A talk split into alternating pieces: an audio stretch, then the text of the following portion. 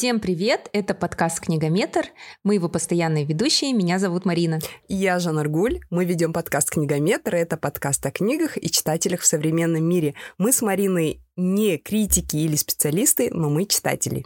Как всегда напоминаем, где вы можете слушать наш подкаст. Есть специальные платформы для прослушивания подкастов. Если у вас Apple, это Apple подкасты. Если у вас Android, то вы можете установить либо Google подкасты, либо Яндекс Музыку, либо подкаст Go, либо Castbox. Везде есть наш подкаст. И в Apple подкастах вы можете оставлять нам рейтинг, в звездочках и отзывы. Ну а в Яндекс Музыке можете оставлять нам сердечки. Мы обязательно это увидим, и, соответственно, наш подкаст будет продвигаться вверх, и больше людей его увидят. Да, и мы можем еще больше интересных тем затронуть. А, сегодня такая злободневная, наверное, щекотливая тема, без которой сейчас не обходится любая беседа, все ее обсуждают, и мы тоже с Мариной решили не отстать. Сможет ли вирус уничтожить мир? Какие есть сценарии будущего в постапокалиптических книгах? Как писатели видели всемирные эпидемии? И что представляет большую угрозу человечеству смертельный вирус или сам человек? Мы с Мариной выбрали из огромного количества книг пять отличных книг о вирусах, эпидемии и апокалипсисе, после которой наш 2020-2021 год покажется вам очень даже уютным и тихим. Это точно уже больше года мы живем в новой реальности. Какой там уже, по-моему, больше полутора лет и иронично, что прямо сейчас я жду результат своего ПЦР-теста. Мы на удаленке записываемся по зуму. Вот. В общем, э, эпидемия пандемия коронавируса стала нашей реальностью, и мы будем обсуждать книги, возможно, где-то даже пророческие, да, а, которые в чем-то похожи, но, конечно, там все гораздо трагичнее оказывалось. Вот. И, как я понимаю, жанр постапокалипсис и постапокалиптическая литература — это мир после эпидемии. То есть а, писатели этого жанра описывают, а, вот эпидемия прошла, и что было дальше, как люди живут или выживают, те, кто остался и о чем надеяться, о чем думают. Верно, Жан Аргуль? Да, это прямо целый жанр в литературе постапокалиптика. Вообще, само слово «апокалипсис» в переводе с греческого означает «откровение», но по своему смыслу это вот конец света. А постапокалиптика — это жанр научной фантастики, как оказалось, в котором действие развивается в мире, где уже прошел конец света. То есть сама катастрофа в книгах не так страшна, как борьба за жизнь именно после. То есть это может быть не только эпидемия, это может быть какая-нибудь катастрофа, я не знаю, ядерная, это может быть какие-то войны. Ну, то есть какой-то апокалипсис.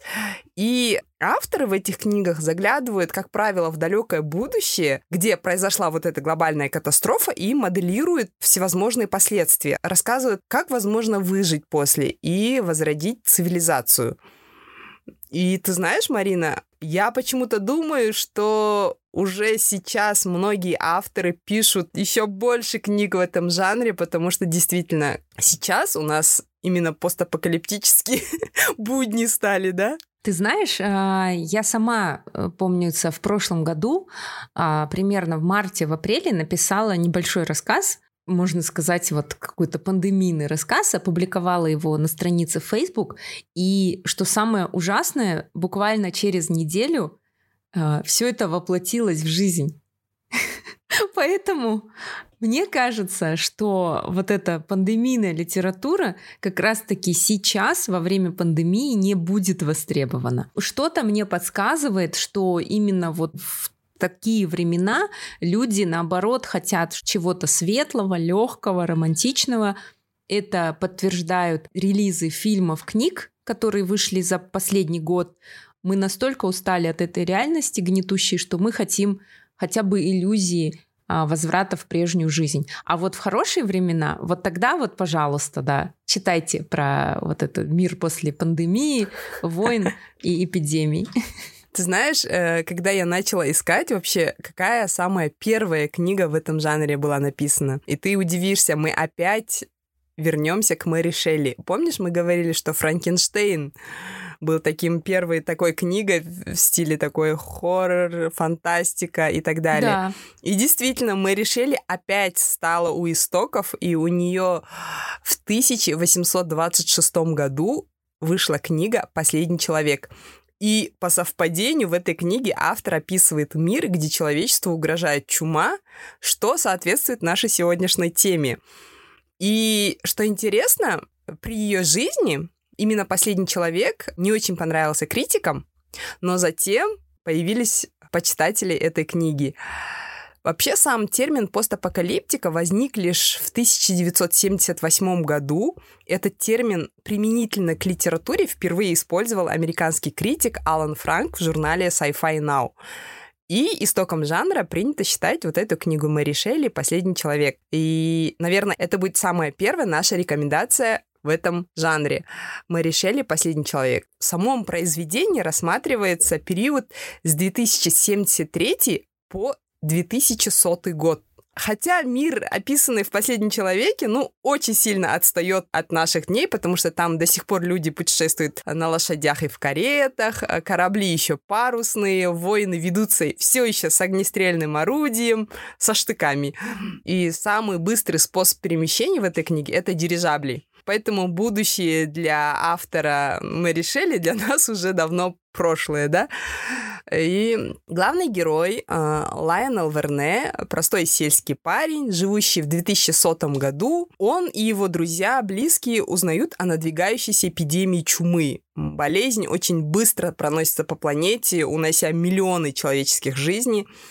Э, в книге мы можем наблюдать, как э, поля пустеют без крестьян, люди отчаиваются, теряют своих близких, пытаются убежать э, в надежде на спасение действие происходит в Англии, и они думают, что вне своего острова они выживут, но все умирают в дороге. И в конце романа остается в живых только вот наш главный герой Лайонел Верне. И Лайонел не верит, что на планете вообще не осталось никого, и на лодке отправляется искать других выживших. Но, к сожалению, вскоре он убеждается, что он остался в полном одиночестве и пишет этот роман в надежде, что кто-нибудь сможет прочитать историю его жизни. И эта история рассказывается от его лица. Мэри Шелли написала этот роман в очень трудное для нее время. А, в это время а, умирают ее дети, эм, бросает муж, и она остается в одиночестве. И вот это чувство одиночества очень хорошо она передала в этом романе. А, и она, знаешь, подводит к такой мысли, что наша человечность определяется совсем э, не верой, политикой или каким-то достижением цивилизации, а именно нашим чувством сострадания и любовью, наверное. И она в этом романе, э, наверное, первый, кто затронул такую экологическую тему. Она говорит, что мы вот потребляем дара э, природы, земли, но, э, к сожалению, не заботимся о ней, и пора бы это начать. В свое время, да, вот как я говорила, критики не совсем оценили этот роман, но теперь, наверное, наступили времена, когда мы можем в полной мере оценить вот это вот творческое предвидение Мэри Шелли. Хотя я говорю, вот не совсем это будущее будет для нас. Прощай прощать это Мэри Шелли, но очень интересно, как она рассуждает вот в далеком 1826 году о будущем нашем, да? Вообще, как я поняла, Мэри Шелли в свое время была прям таким провидцем и новаторкой. Она опережала тренды. И действительно забавно, как в то время авторы представляют себе а, мир после 2100 года. И вообще, насколько я поняла, вот благодаря тебе же, Наргуль, я же начала читать научную фантастику, более-менее стала так разбираться, даже сама что-то там писала, пробовала. И я поняла, что нужно действительно обладать а, очень смелой фантазией, да, когда ты а, писатель, научный фантаст. Потому что чем старше мы становимся, как вот я читала, просто что у ребенка воображение, оно вообще безграничное, бесконечное, а мы, взрослые, мы упаковываем а, в понятные нам формы. Именно поэтому многие фантастические произведения это просто улучшение существующего, заметила? То есть, например, сейчас да. есть там смартфон, э, планшет, и ты читаешь фантастики, что, ну вот я вот читала недавно этот сборник китайских фантастов, и там есть eye wall, то есть у этой героини на стене выводится вот этот экран ее напоминания, список дел и будильник. По сути, то же самое. И поэтому это не выглядит фантастикой, это просто слегка доработанная да. на пару лет вперед версия того, что есть сейчас. То есть ты считаешь, что нужно быть еще смелее, да? С одной стороны, да. Но помнишь, когда мы обсуждали научную фантастику, и я, кстати, ты посмотрела «Назад будущее» фильм? Год прошел. Еще нет. Еще нет. Обязательно посмотри, это же классика. Это реально уже классика кинематографа. И что самое смешное, там показывают, если не ошибаюсь, 2018 год Сейчас фанаты саги меня могут закидать тапками. Да, по-моему, 18 год. Мой муж точно знает эту дату. И эм, когда наступила эта дата, когда вот герои приехали, да, в будущее, то тогда появилось очень много статей, что сбылось и что нет. Оказывается, что многое сбылось, но какие-то вещи до сих пор нам не подвластны. Например, э, скейтборд, который ездит э, по воздуху. Да, да, да, летает. То есть, видишь, такой технологии угу. до сих пор не придумали. Вот. Или самозашнуровывающиеся кроссовки. Nike представил прототип, но в продаже он не попал. То есть фантасты иногда действительно слишком м- смелы и, возможно, забывают о законах физики. Да, да. То, что это не так сложно воплотить, ну, не так легко воплотить. Хотя беспилотники до сих пор для меня кажутся вообще чудом науки. Не говори. Да. Ну что ж, давай перейдем к следующему произведению. Да.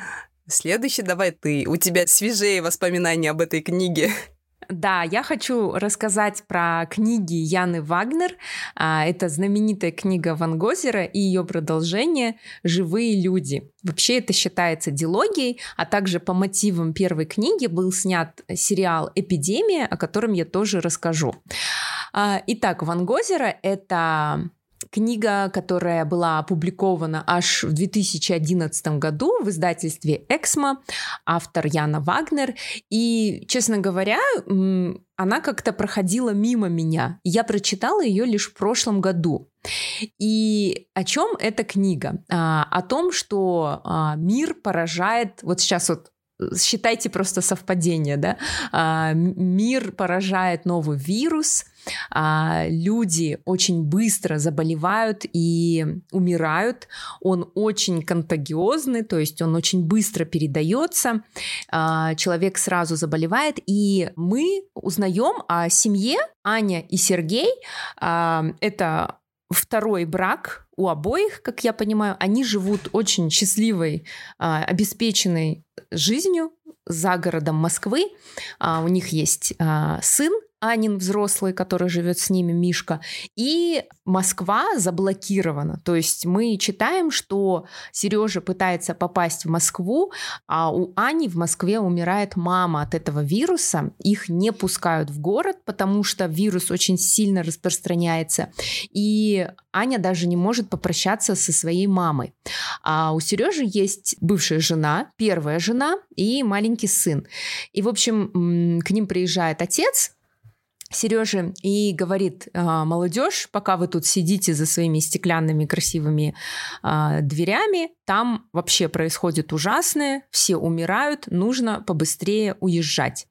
И они принимают решение уезжать, пакуют вещи, и это все сопровождается такой тревогой, неизвестностью. Э, и Сергей едет в Москву, пробивается через кордон, забирает свою первую жену и своего сына. А также к этой компании присоединяются еще и соседи напротив, а, которым прямо на глазах вот у Ани, Миши и дедушки а, прибывают мародеры, и э, там такая страшная сцена, что все понимают, что это серьезно, что действительно закон не работает, лечения нет, что делать, да, как бы уже мародерствуют, нужно бежать. Вот, на двух машинах или на трех, э, уже не помню, они отправляются в путь. И куда бежать? Э, Сергей вспоминает, что у них есть э, небольшой домик в Карелии на озере Вангозеро. Они решают бежать туда.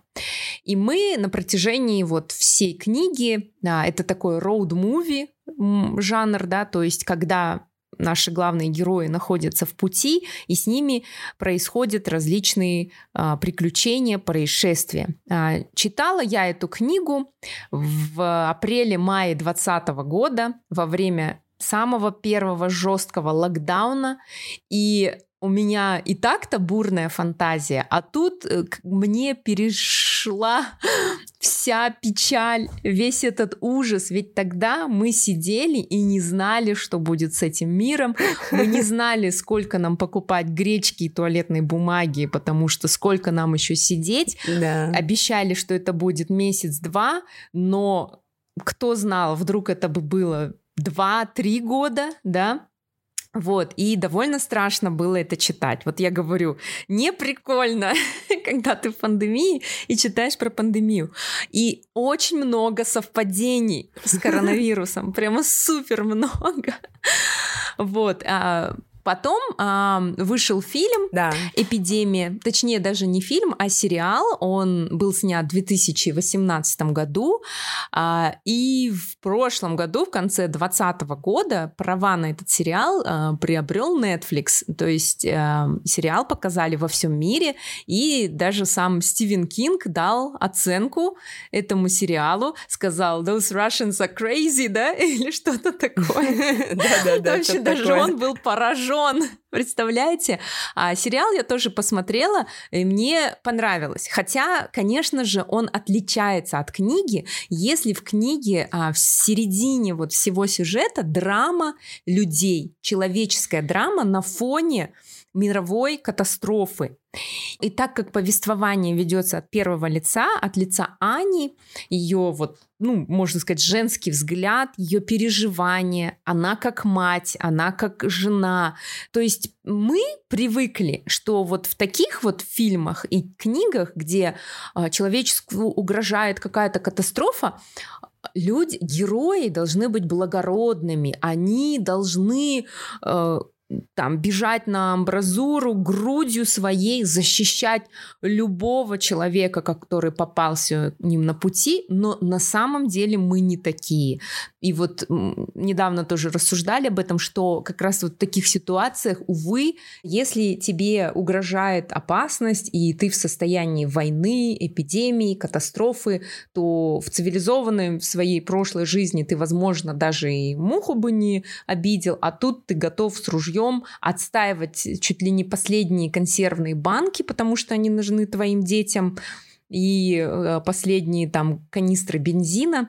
Вот об этом эта книга. И еще эта книга, мне кажется, об очень важном, о том, а, как вот, можно сказать, случайные люди оказываются вместе в замкнутом пространстве. Да, у них одна цель выживания, но сколько ссор, недопониманий, а, вот этого всего происходит. То есть сейчас э, в обычной жизни мы, конечно, мы живем ну, с теми людьми, которых мы выбрали, которые нам приятны, либо которыми мы связаны родственными узами. И то от родственников можно съехать и спокойненько жить в своем личном пространстве. А тут представьте, машина, а, в ней четверо-пятеро человек, и люди, которых ты ненавидишь, ну, потому что вас ничего не связывало.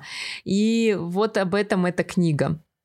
И они постоянно бегут, бегут, бегут, и постоянно что-то случается, и это довольно страшно. Эти заброшенные города, эти трупы, последние бензозаправки, вот. А, и вышло продолжение, а, вскоре это «Живые люди», его я прочитала прямо-таки совсем недавно, с пылу жару, несколько дней назад, да, несколько дней назад закончила. А, мне тоже очень понравилось. А, часть, вторая часть получилась тоже сильной. Она не уступает а, первой части, но здесь немного другой посыл, меньше динамики, потому что вся эта разношерстная компания в итоге доберется, и там уже вот житие в этом маленьком домике. И здесь вот, вот как жить после того, как ты достиг цели. В дороге у них была цель достигнуть вот этого вангозера, какое-то чудо, возможно, случится, но э, что после того, как они, ну, герои поженились и жили они долго и счастливо, вот это самое интересное.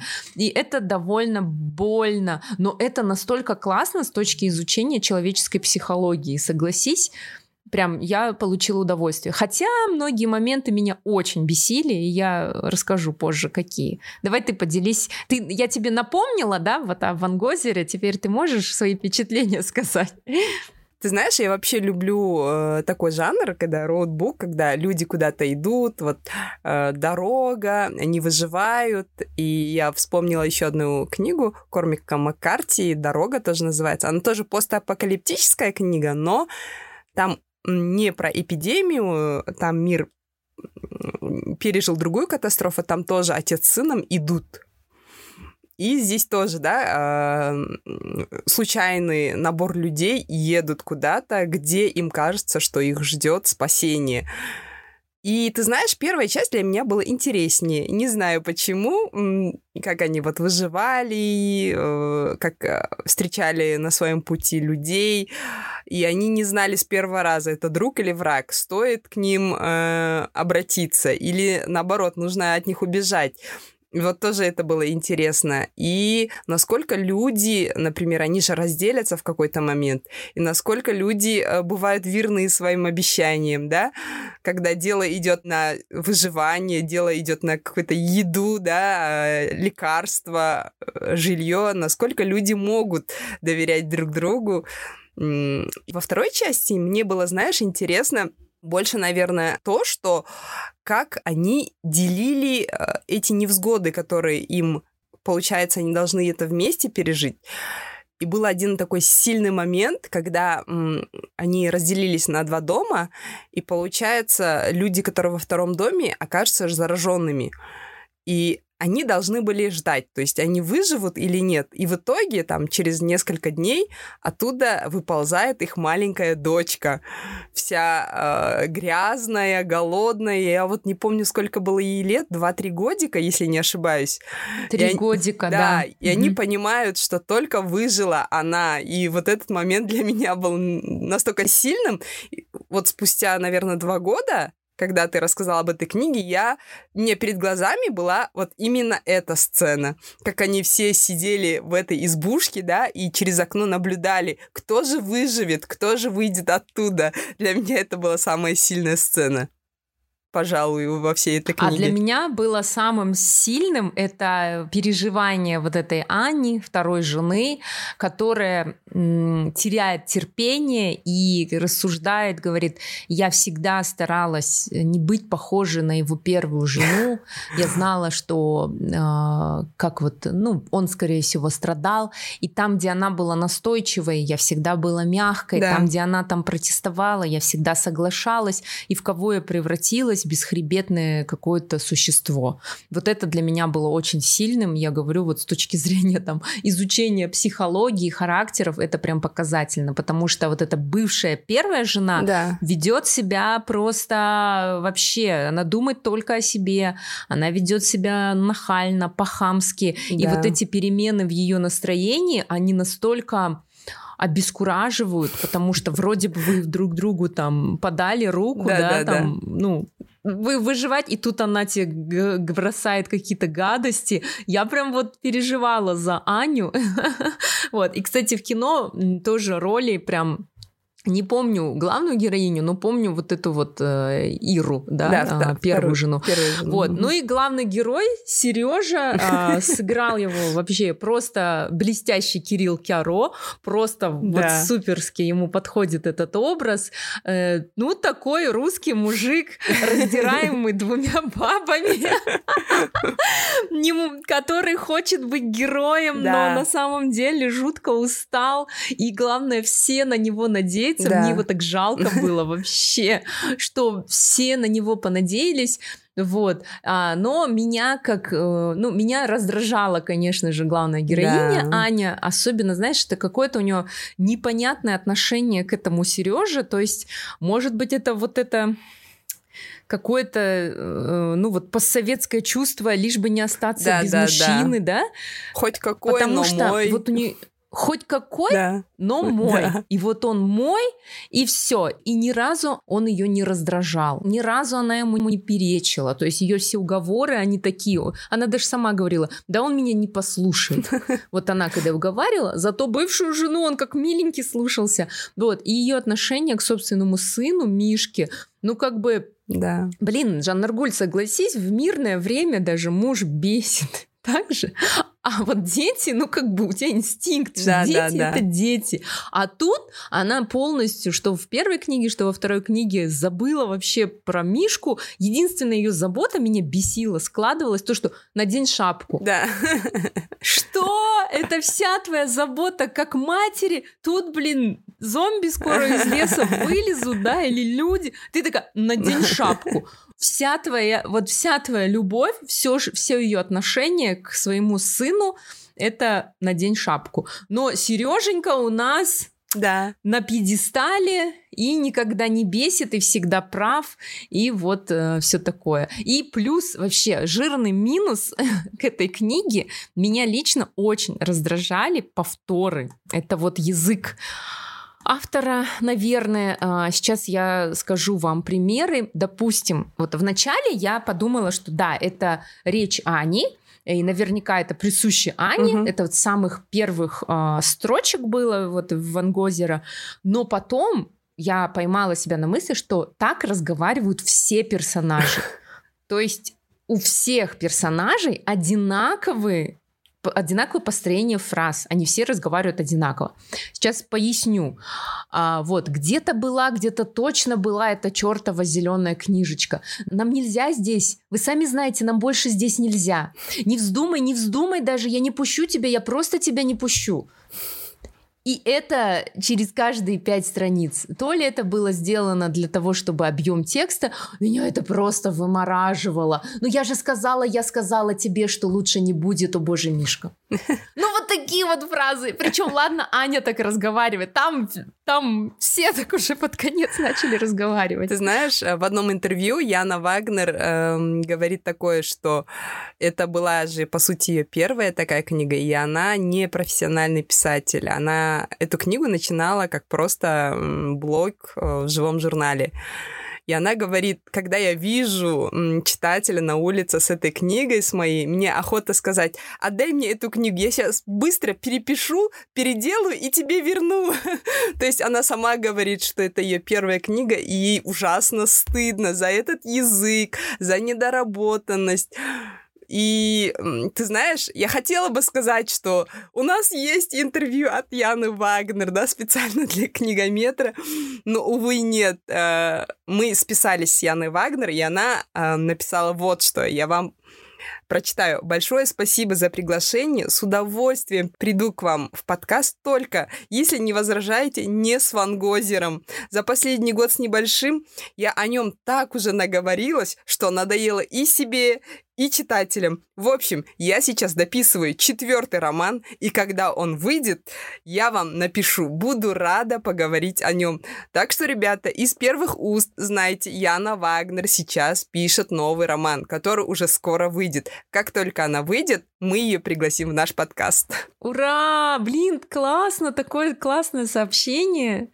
Да. Такое честное. Супер. А вот насчет стиля, да, это ощущается, ощущается, что, ну, вот какая-то неопытность, да, именно вот в построении да. диалогов, потому что в целом мне очень понравился язык. А, в первой книге настолько динамичное повествование, ты просто вот тух-тух-тух-тух, да, да, да. ты вот не замечаешь, как пролетает время, никаких вот э, особых там дыр в сюжете, никаких затянутых вещей. Но Она держит книга... тебя. Да, да, вторая книга, конечно, поспокойнее, но там тоже такое напряжение местами бывает, да, и довольно-таки страшно. Ну вот я говорю, моя претензия к диалогам круто, но можно же перевыпустить, наверное, и переписать, да, да Ну, и, и стоит ли? Помнишь, мы говорили первые наши эпизоды, Ой, как да. нам не нравится, и стоит ли их переписывать? Да, да, да, такие. Поэтому думаю, а это стоит тоже, ну, оставить. Вот именно. Да. И у нас же есть э, информация из первых уст по поводу экранизации второй книги, да, Марина? Вот, да. Причем э, информацию о том, что э, вторую часть э, эпидемии, э, сериал «Эпидемия», который на английском называется «To the Lake», уже сняли в Карелии. Он выйдет на экраны в октябре 2021 года, и там сыграл э, одну из ролей казахстанский актер Оскар Ильясов. Об этом мне рассказал мой массажист, когда массировал мои ноги. От него, оказывается, Оскар, блин, такие интимные подробности его клиента. Оказывается, да? Да. Вот, он, оказывается, снимался в фильме про параатлета, Оскар, конькобежца, и много тренировался, у него забились мышцы, и ребята посоветовали ему вот спортивного массажиста, к которому хожу я. И вот так вот, в общем, я узнала. Ну, конечно, эта новость есть уже сейчас на всех порталах, и на днях вот вышло интервью Оскара Ильясова у Тимура Балымбетова, надо посмотреть на его YouTube-канале, он там рассказывает а, про опыт вот съемок, а, и что угу. самое интересное, продолжение а, эпидемии не по книге. Но я этого не знала. И представляете, когда я читала а, «Живые люди», ну вот буквально неделю назад. Я же знала, что Оскар Ильясов там снимается. Я его видела в кино, я вообще его поклонница, я его слушала много подкастов, мне нравится его голос с хрипотцой. И я думаю, интересно, кого он играет? И, в общем, в роли Анчутки, самого главного злодея, я представляла Оскара. И было, конечно, обидно, что это не он, а я его таким представляла. Вот так. Ну, может быть, Анчутка станет прототипом какого-то героя потому что это яркая личность. Может быть, да, это такая да. загадочная личность, и тоже, да, спасибо за такого интересного персонажа. Довольно-таки такой многогранный, да, не плоский персонаж. И это была наша вторая, третья рекомендация. Это Ван Гозера и живые люди. Если вы не готовы к одной большой книге, у вас есть возможность прочитать целых две книги и такой ассорти будет у вас. И когда началась вот эта пандемия, все начали вспоминать классику жанра, роман «Противостояние» Стивена Кинга. Думаю, вообще самый ленивый уже не поговорил об этом, но мы тоже поговорим об этом, но очень коротко.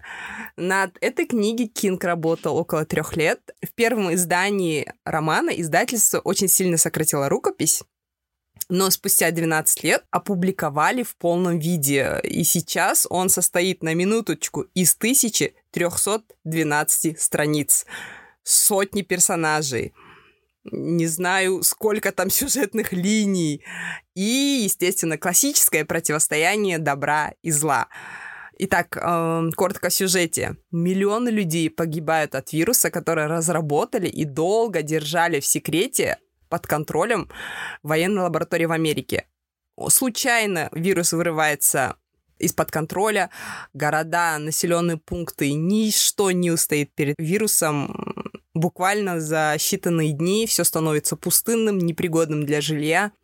И ты знаешь, у Кинга есть э, такой интересный стиль письма. Он вот через судьбы и трагедии отдельных героев описывает вот это само разрушение общества, да, взрыв насилия, бессилие вот этой власти, военных. И этих героев очень много, они очень разные, и этим, наверное, книга держит тебя в тонусе, и у тебя не бывает никаких сомнений оставить читать или дальше. То есть э, в любом случае э, финал-то как бы ты знаешь заранее.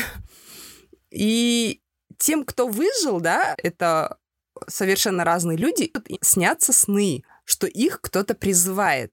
Кого-то призывает на Запад темный человек, Рэндалл Флэк, а кого-то самый старый человек в Небраске, матушка Абигейл. И перед каждым выжившим стоит вот знаешь, выбор между добром и злом. Но чтобы выбрать каждому герою нужно понять разницу между ними, потому что иногда добро скрывается как бы под несколькими слоями, а зло прикидывается добром. И выбрав одну из сторон, люди постепенно стекаются в одну из городов. То есть на Западе темный, и в Небраске светлые люди. И каждая из сторон э, старается вот это сохранить человеческую цивилизацию. И, естественно, будет классическое противостояние. Кто же выиграет все-таки? И у кого в руках останется цивилизация? Все-таки у добра или у зла? И в этом году, кстати, вышел мини-сериал по этой книге. Это очередная экранизация, не первая. Вот такое противостояние у Кинга. Это наша четвертая рекомендация.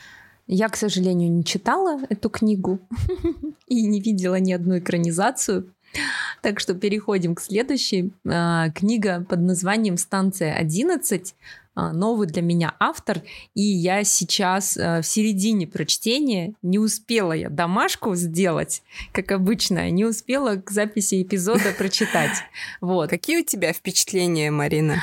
А, ну, пока довольно-таки необычно, потому что, да, эта книга о мире после апокалипсиса.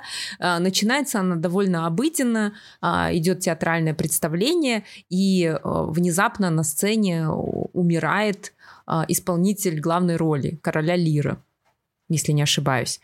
А, и мы вначале знакомимся с одним героем, потом с другим, и очень много флешбеков в, в прошлое. И вот оказывается, что маленькая девочка, актриса, задействованная в этой постановке, а, мы наблюдаем за ее судьбой, она живет уже вот в постапокалиптическом мире, и что самое интересное, она продолжает быть актрисой, это странствующий театр, который, вот представляете, по обломкам разрушенным, да, ездит и показывает показывает представление. Правда, непонятно, они, наверное, по-моему, не за деньги и не за еду это делают. И вот эта тема того, где они добывают пищу, она не раскрыта, потому что в живых людях, вот что мне очень понравилось, там действительно вот, вот у нас осталось столько-то консерв. И вот они считают, да, не просто романтика, угу. да, вот, о, там, как бы все, как обычно в, в книгах мы даже не знаем, когда кушают, когда едят герои, когда они едят, когда они спят, то есть они такие всегда, ух, на подъеме и спасают человечество.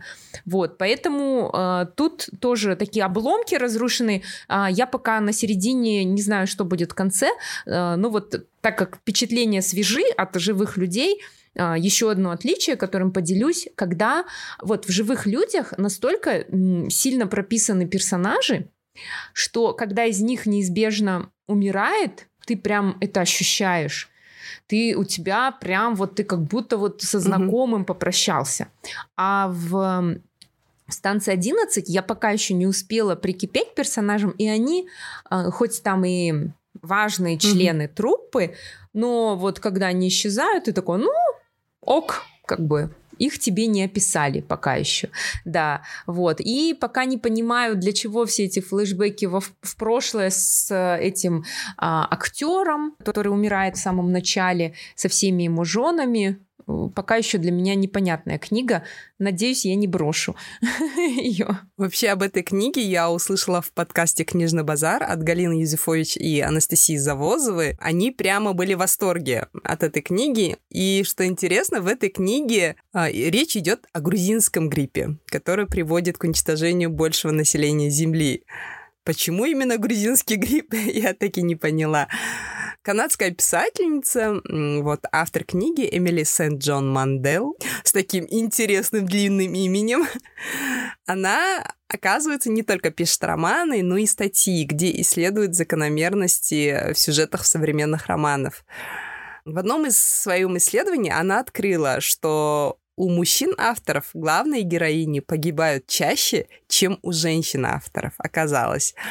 И, видимо, в доказательство своего открытия в своей книге «Станция 11» ее главная героиня выживает. Такие. А, вот, перед чтением книги я хочу вот небольшой совет дать. Эту книгу я не советую читать тем, кто только знакомится с жанром постапокалиптика, потому что в этой книге больше внимания уделяется именно чувствам и поступкам, э, нежели описанию вот самой эпидемии, выживания или ее последствий. Эта тема проходит вот фоном. Там в первую очередь на сцену выходят именно вот, наверное, чувства людей. как коротко о сюжете, как Марина сказала, что вот это все начинается с смерти актера на сцене. И как раз-таки после этого случая через пару часов буквально, да, начинается эпидемия грузинского гриппа, который забирает почти 90% земного шара. В итоге исчезает большое количество достижений цивилизации, разрушены все коммуникации, нет связи между странами, правительства тоже нету, вода, электричество, все это останавливается, люди живут небольшими группами, э, возле источников пресной воды, каждый день им приходится вот бороться за выживание. Но э, книга сосредотачивает, вот как я говорила, не на элементах вот этого выживания, а именно на людях и их отношении к вот этим изменениям, да. И главная мысль книги, чтобы оставаться человеком, мало выживать, и необходимо думать о духовном развитии, понимании вот этих вечных ценностей. Ключевая мысль книги — это фраза, взятая из сериала Star Trek, э, потому что выживания недостаточно. И эта эм, фраза идет вот этой красной лентой через всю книгу. Марина, я сегодня заметила, что ты тоже отметила эту фразу. Да, я выложила в сторис эту фразу, как раз на... дошла до нее. Мне тоже очень сильно запала в душу эта фраза, и я думала сегодня ее процитировать, потому что выживания недостаточно. А это, насколько я помню, татуировка у главной героини, да. Это ее любимая фраза, и э, ее коллеги подтрунивают над ней. Надо же, лучшая шекспировская актриса, а любимая цитата у тебя из Стартрека. Да. Вот. да, и да, да. не случайно они ставят Шекспира и сами над этим иронизируют, да. что надо же, э, ведь Шекспир начал ставить свои пьесы после эпидемии чумы э, в да. Англии, Великобритании, и мы точно так же, как бы вечные ценности да. и вот эта вот классика спустя столько лет ты вот видишь, сразу захватила главную мысль этой книги. А, вот, значит, да, выловила ну, я. Очень красивая, лиричная книга, в ней очень много вот этой философии. И знаешь, как ни странно, она вселяет прям надежду и веру в будущее. Ну, это нам точно нужно. Да, это нам нужно. Это точно нам нужно сейчас. Это наша пятая рекомендация вашего пандемического чтива. И последнее. А, вообще, Почему мы э, сейчас затронули эту тему? Наверное, потому что мы сейчас уже точно уверены, что наш мир не погибнет, уже придумали вакцину, а, повсеместно вакцинируются люди, и потихоньку мы делаем шаги к возвращению нашего обычного режима, и уже не так страшно читать эти книги, наоборот, они, наверное, нам будут вселять такую надежду, да, Марина? Да, но на всякий случай нужно обучиться навыкам охоты, рыбалки, а, постройки избы, что еще. Потому что я когда читала живых людей, и там вот какой-то момент а, кто-то говорит, да вы изнеженные, не умеете ничего, там в своей Москве там привыкли, да, на все готовом, а тут получается, да, все обнажается. И я такая примерила эту ситуацию на себя, такая, блин, реально же, ну, никто почти из нас ничего этого не умеет. Вот. Но надежда, конечно, есть. А, если в 2020 году было все немного печальнее, да, и а, у многих людей была депрессия, на самом да. деле, как же как, каким же будет наш мир, но сейчас мы поняли, мир изменился, он не будет прежним, но можно существовать э, в новых условиях, в новых правилах и даже путешествовать и да. беречь себя, да, вот. И я помню, помнишь, Жандаргуль, мы э, в том году после каждого эпизода призывали мыть руки чаще, носить маски, Э, наверное, будем возобновлять да. это. Напоминаем вам, наши дорогие осознанные слушатели, да. берегите себя, обязательно мойте руки, носите маски, ну и я буду агитировать за вакцинацию. Да, мы, мы агитируем за вакцинацию, потому что, ну, почитайте, если вы в это еще не верите, почитайте историю и как были а, эпидемии ликвидированы, да? Да, это точно. А, в последние столетия, а, что вакцины нам помогли, ну и сейчас тоже читайте и, конечно, принимайте решения для себя. Вот, неожиданно коротким оказался этот эпизод, потому что без гостей, вот, и мы его заканчиваем, 30 эпизод, пожалуйста, оставляйте свои отзывы, пишите нам, у нас есть телеграм-канал, мы есть в Инстаграме, вот, у нас Инстаграм-аккаунт теперь книгометр, кстати. Так что отмечайте его, и мы обязательно все это увидим. В сегодняшнем эпизоде мы прочитали пять книг. Это стопка размером в 17 сантиметров. Берегите себя, друзья, и всем пока. Всем пока. Данный выпуск проекта «Книгометр» стал возможным благодаря помощи американского народа, оказанной через Агентство США по международному развитию USAID, и был подготовлен в рамках Центральноазиатской программы «Медиакамп», реализуемой Интерньюз при финансовой поддержке USAID. Авторы «Книгометра» несут ответственность за содержание выпуска, которое не обязательно отражает позицию USAID или правительства США или Интерньюз.